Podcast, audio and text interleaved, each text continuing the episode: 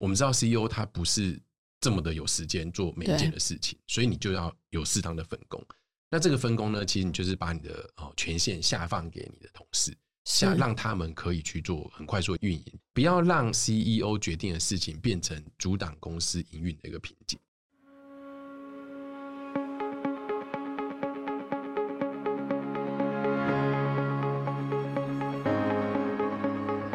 这也是新创诊疗室，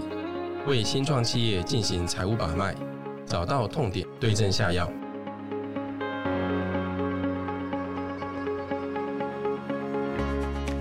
大家好，来到我们这一次的新创诊疗室。那这个是新单元，也就是我们会在这一集的时候呢，跟各位分析或者是说回答一些各位提出的一些问题。那这个还是一样，请大家看一下我们有连结，如果有问题的话，都欢迎大家提出来。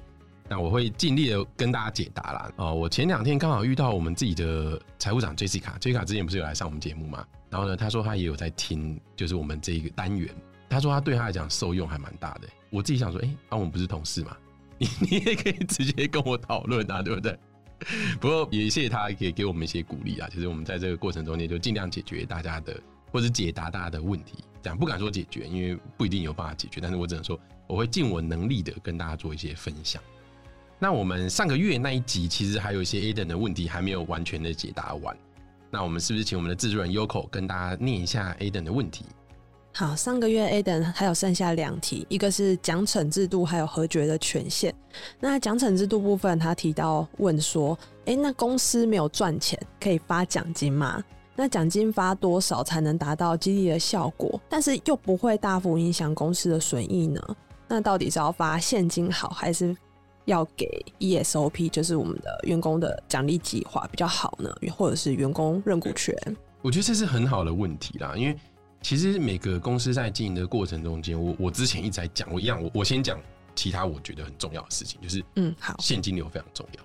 所以当你公司没有赚钱的时候，你可不可以发奖金？我觉得的确是一个问号，也就代表说，通常讲公司没有赚钱的时候，有可能在那个时候现金流也是比较紧。对，那公司在这个阶段之下，它能不能发奖金出去？因为你发奖金出去，就有可能会影响到公司的现金流，那现金流的状况也可能会更恶化。但是呢，奖金的发放呢，又要考虑另外一件事情，就是它应该要跟你们公司内部的绩效制度，那还有奖励办法要有所连接。比如说，我们这边只是很大方向讲讲奖金哦，我并没有讲的是我的奖金到底是发给谁。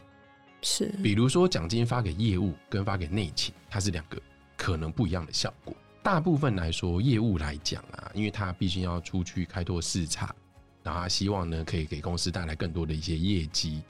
所以很多的业务呢，他在公司内部，他可能是领一个比较低的一个薪水，就是他底薪相对是比较低的。对。但是公司为了激励他，我可能会给他用奖金的方法，比如说我可能用营业额的一个百分比，或者是说比较好的方式啊，可能是用净利的百分比。因为我们为什么不用营业额？是因为我我业务当公司有不同产品的时候，我也许会选择比较好卖的，但是比较好卖的不代表它的毛利比较高。对。那在这个状态之下的话，如果业务去做这个选择的话，其实对公司的净利来说，并没有额外的好处或额外的帮忙。所以呢，对于业务来讲的话，它可能是你要去设立一个奖金的一个激励制度，去激励他，让他为公司产生更大的营收之外，更重要的是净利啦。那但是很多的内勤来讲的话，我们可能就还是以底薪为主，因为内勤比毕竟它不是像业务在外面一直跑啊，然后在外面去找一些案子啊，所以说。其实内勤的话，它就会比较以底薪为一个主要的一个考量，那它就会可能比较没有拿到一些奖金的一些机会。但是内勤的，他有有在某些状况之下有可能会拿到奖金，是比如说内勤可能会负责一些专案，它的内内勤专案，比如说啦，我说财会部门好了，它可能是一个系统的导入，嗯，那系统导入的过程其实很冗长，而且呢，它在过程中间需要有很多的沟通协调，然后要花很多自己的时间，然后去跟那些顾问。然后去做去做了解，那这时候就有可能因为这一个专案的导入，而把内勤去发一个因为专案完成的一个奖金。所以公司没有赚钱，到底可不可以发奖金？我自己觉得你还是要去拆开来看，你到底是发给谁。如果说你让你你是发给业务，我觉得哦有可能，因为毕竟业务在办公室创造业绩嘛。但是有可能是一些嗯比较内勤类型的话，有可能不一定那么的贴切啦。我只能这样讲，虽然。我我自己是属于，比如财务长 或者财务人员是属于比较内勤的，但是我我我觉得可能会是这个方向为主。诶那可以问一下鼎生，就是如果内勤像现在很多公司啊、中小企啊都要数位转型，那可能连带财务系统它也会有一个串接的专案出现，对，但是从来都没发生过这件事，你说没发生是指说没有做这个专案，还是就是没有过类似需要内勤做大幅度调动的这种专案。那他们是不是就是连我的奖惩制度可能都要一并在这专案要形成的时候，都要一并去考量？应该说数位转型这件事情跟内勤的工作会不会产生变化？嗯，因为比如说，我们常常讲数位转型，有可能是导入所谓的数位工具啦，它并不是真的所谓的我们很大大型的数位转型。那你导入数位工具之后，它原则上来说，应该会让内勤的一一些效率变高，或者是说呢，我要看的一些报表更容易的产出。是那其实，在这个状态之下，因为呃内勤人员导入了这个数位工具，而让他的工作可以变得稍微轻松一些。我们有可能有几个几个 outcome 嘛？第一个 outcome 就是这个内勤人员工作的比较开心，因为他不用花那么多时间在做很繁琐的事情。然后再来呢，有可能我们针对于一些分析的资料，可能可以更精准。是，对，那在这个过程，如果是内勤人员在主导整个专案的进行，所谓数位工具的导入的话，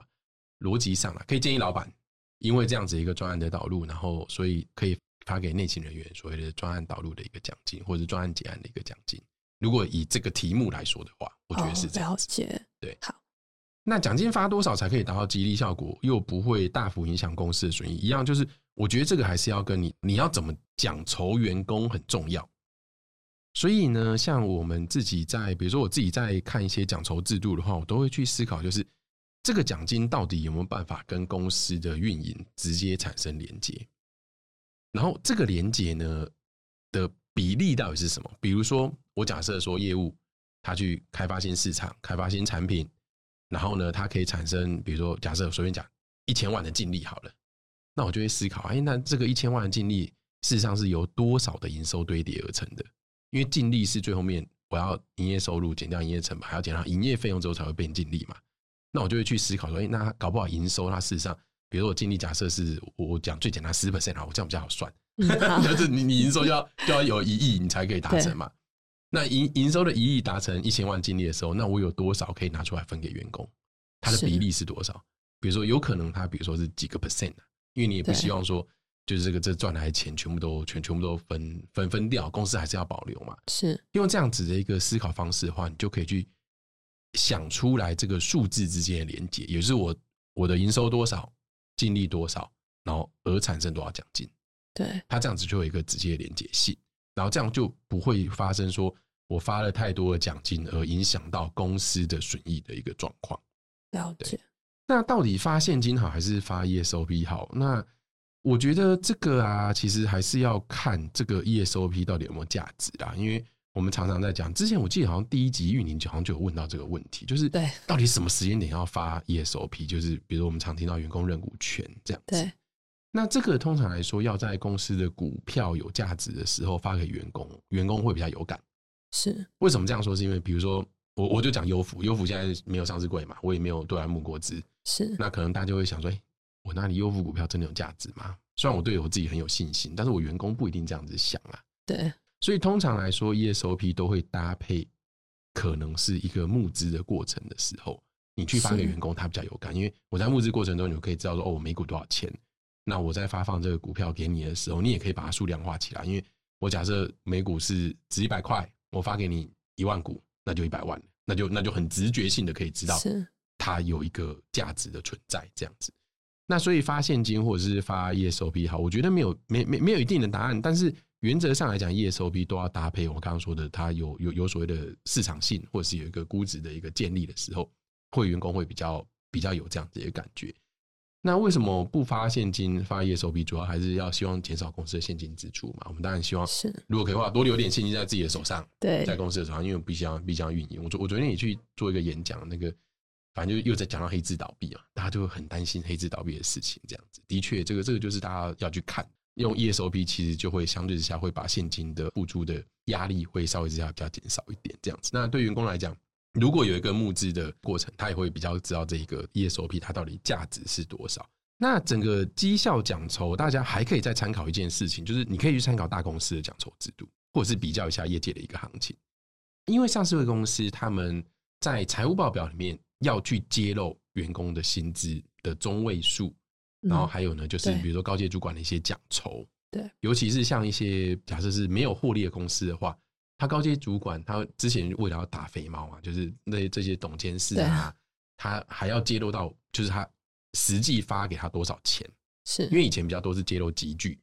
这样子，现在是如果你是没有获利的，对实际你发出多少钱出去这样子，所以其实就可以去参考。那这个在公开资讯观测站上面都有相关一些资料，像我自己就会去拉，不是优抚啊，就是我们在帮客户的时候，我就会去拉我这样子类型的公司，其他上市柜它大概薪资水准在哪里？我觉得大家就可以去做一些参考，是这样子。那既然鼎生都已经提到了蛮多可以参考的面向，不仅是鼎生觉得可以怎么做，以及你可以怎么参考去收集资料，我觉得应该听下来会蛮受用的。那接着刚刚有提到，我们下一个问题是关于最后一个问题核决权限。对，最后一个问题，他提到说，那如何依照组织图来去设计核决权限？那如何判断九大循环的控制点？那如何进行教育训练？还有 ERP 如何去结合这些控制点？那这边组织图之前上一集 Aden 有提过了，如果大家想要听的话，就是关于组织图的设计啊，还有一些权限的哪一个部门要管理什么，上一集都有提到，大家也可以去听什么，对，可以听一下，对，可以去复习一下。那接着就是请鼎山来去回答一下，他可能会怎么做这个问题。我要先感谢我们的 USF Jessica，因为来之前我先问了他，他之前在企业就 Deloitte 的时候，他有在负责 Deloitte 内部的。内控的一些建立，我们虽然是一个专业组织，但是还是也是有内控嘛，虽然在做这个内控的建立，所以我问了他以后，他告诉我这样，好像把责任推到他身上，其实没有这意思。是 Jessica，你在听的话，谢谢你，谢谢。那整个在在做核决权限的时候呢，它这个所谓的职能分工要先确定啊，就是它不能够有所谓的职能冲突。我们职能冲突是什么意思？就是比如说我们常常可以看到，在一个一个公司里面的财务跟会计部门，它不一定有这么多人，比如说上市公司，它有很多人可以去做分工嘛。对，那我就可以把所有的人的的职能之间，把它去做一个拆解。那我们最简单常常听到就是，比如说管钱的不能管账，对，不然如果你管钱管账的都是同一个人的话，他就有可能会监守自盗嘛。是，他就是我就是假装有一笔厂商来跟我请款，我自己做了账，然后又把这个钱付出去，是，那最后面就付到一个他亲戚或个人自己在额外再开的一个公司。这时候就会产生所谓的职能冲突，而且这时候就会产生所谓的内控的一个缺失。那但是在人不多的状态之下的时候，其实你也不是真的要把这些东西，比如说你就是一定要请两个人来一个管钱，一个管账，而是你要把这个职能把它分开。比如说，你假设只有一个会计，他是负责记账的，那在实际上面，像比如说现在大部分的公司可能都是用银行转账嘛，我们通常讲比较不会去用现金啊，就是要付给厂商款项的时候。我在银行转账的时候，那一个人记账人他就只能够 key in 我要的转账资料，但是呢，实际的核准的出款又由另外一个人来负责。这时候你就有一个分工的一个流程，你就可以解决这个所谓的职能冲突的一个问题。这样子，那一样讲我们公司的例子，我我最喜欢讲我们，因为我可以讲，我家人不能讲。对，那我们公司的话，其实也是我们现在在训练我们自己的行政人员在做会计，他完全没有会计背景哦，然后他现在做会计，就我们教他。我们就教他，就是有很多人可以教他。我们我们什么没有，就是财会、财会、财务长最多。我们就教他做整个财会的，然后他也是负责我们的出款。他要出款的时候呢，所以他就会在我们的呃银行，我们的网银嘛，银行账户里面去 key in 所有的要汇款的资料。是。然后呢，由我的 C O O 去做一个核准的动作，就像是那个亨利、亨利佩瑞来做核准这样子。嗯。然后我们就有一个职权的分工。另外一个要考虑的事情就是核决权限的一个金额啦，就是。比如说一样，又讲到有 CFO，又又回来讲我们，就是像我们公司有一个核决权限，核决权限是什么意思？就是在我们公司里面，只有支出一定金额以上的才需要我签，支出一定金额以下的，只要我的 COO 他核准就好了。是，所以每一个公司的呃人员，当你一样到一定规模的时候，你可能要把核决权限把它列出来。那为什么要做这件事情？就是我们知道 CEO 他不是。这么的有时间做每一件的事情，所以你就要有适当的分工。那这个分工呢，其实你就是把你的哦权限下放给你的同事，下，是让他们可以去做很快速的运营，不要让 CEO 决定的事情变成阻挡公司营运的一个瓶颈。对，那我们其实就有设定的一个一定金额，这边我就不好意思讲这样子，因为其实那个金额蛮高的，然后 所以其实我几乎不太不太需要签太多东西，是，但是这个每间公司真的不一样。那我自己觉得啦，大家可以考虑几件事情。我我们为什么那时候那样做，是因为我跟我口方的 Henry，我们本来就很互相信任，我们以前一起工作很久，所以我知道他是一个非常非常 detail 的人。所以呢，其实我觉得在一定的那个金额之下，我觉得我我看到我就是只要他签我就放心，那个就是我可以放心的金额。嗯这，样子。那但是我觉得一般公司来讲，我觉得大家可能可以用一个方式去看看，就是你的日常营运支出，比如说你的你你有很多的费用要付嘛，它的平均数到底在哪里？你可以用平均数来做一个门槛，比如说我在平均数以上的才需要 CEO 签合，平均数以下的，它有可能是 COO 来来签合就好。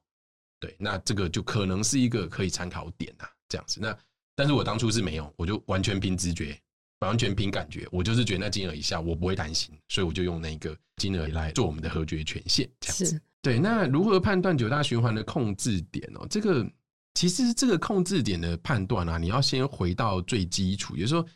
在整个内控的建立、内控制度的建立的时候，你要先辨认所谓的风险，然后还有你的控控制目标到底是什么，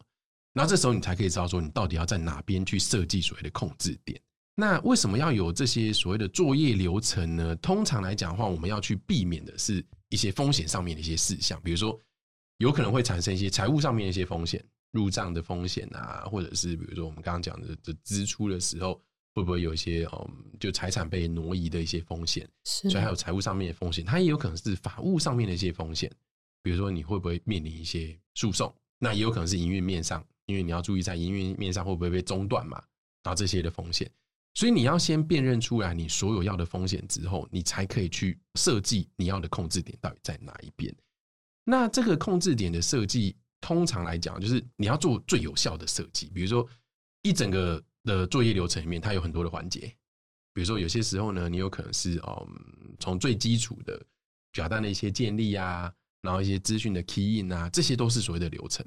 但是是你要把这些流程里面最重要的东西当成一个控制点来去设计它，而是就是那个控制点是你一定要有足够的复合，然后足够的判断，然后你就把它设成一个你要做的一个控制点，这样子。所以这个大概是控制点的一个设置啦。那我们以前在会计师事务所的时候，其实比较多的是跟财务面向的控制点，因为我最后面是影响到财务报表的一个一个最终的表达嘛。但是我觉得以公司内部来讲的话，你可能还是要考虑很多营运面上面的一些风险，这样子。那最后面 ERP 的部分的话，其实我觉得，嗯，如果可以，就尽量把一些表单做电子化。表单电子化之后呢，很多就是通过系统去做签核，你就会是减少很多人工的一些呃一些控管的一些成本啊，或者一些无效率的一些情形，这样子。那以 ERP 来讲，如果可以的话，就是一样，就是把表单表单电子化，那你就可以把控制点直接设计在表单身上。是，所以大致上是这样子的回答。我想可能应该已经回答到大部分问题。至少有个方向，知道怎么去判断，对，然后再讨论下去。没错。对，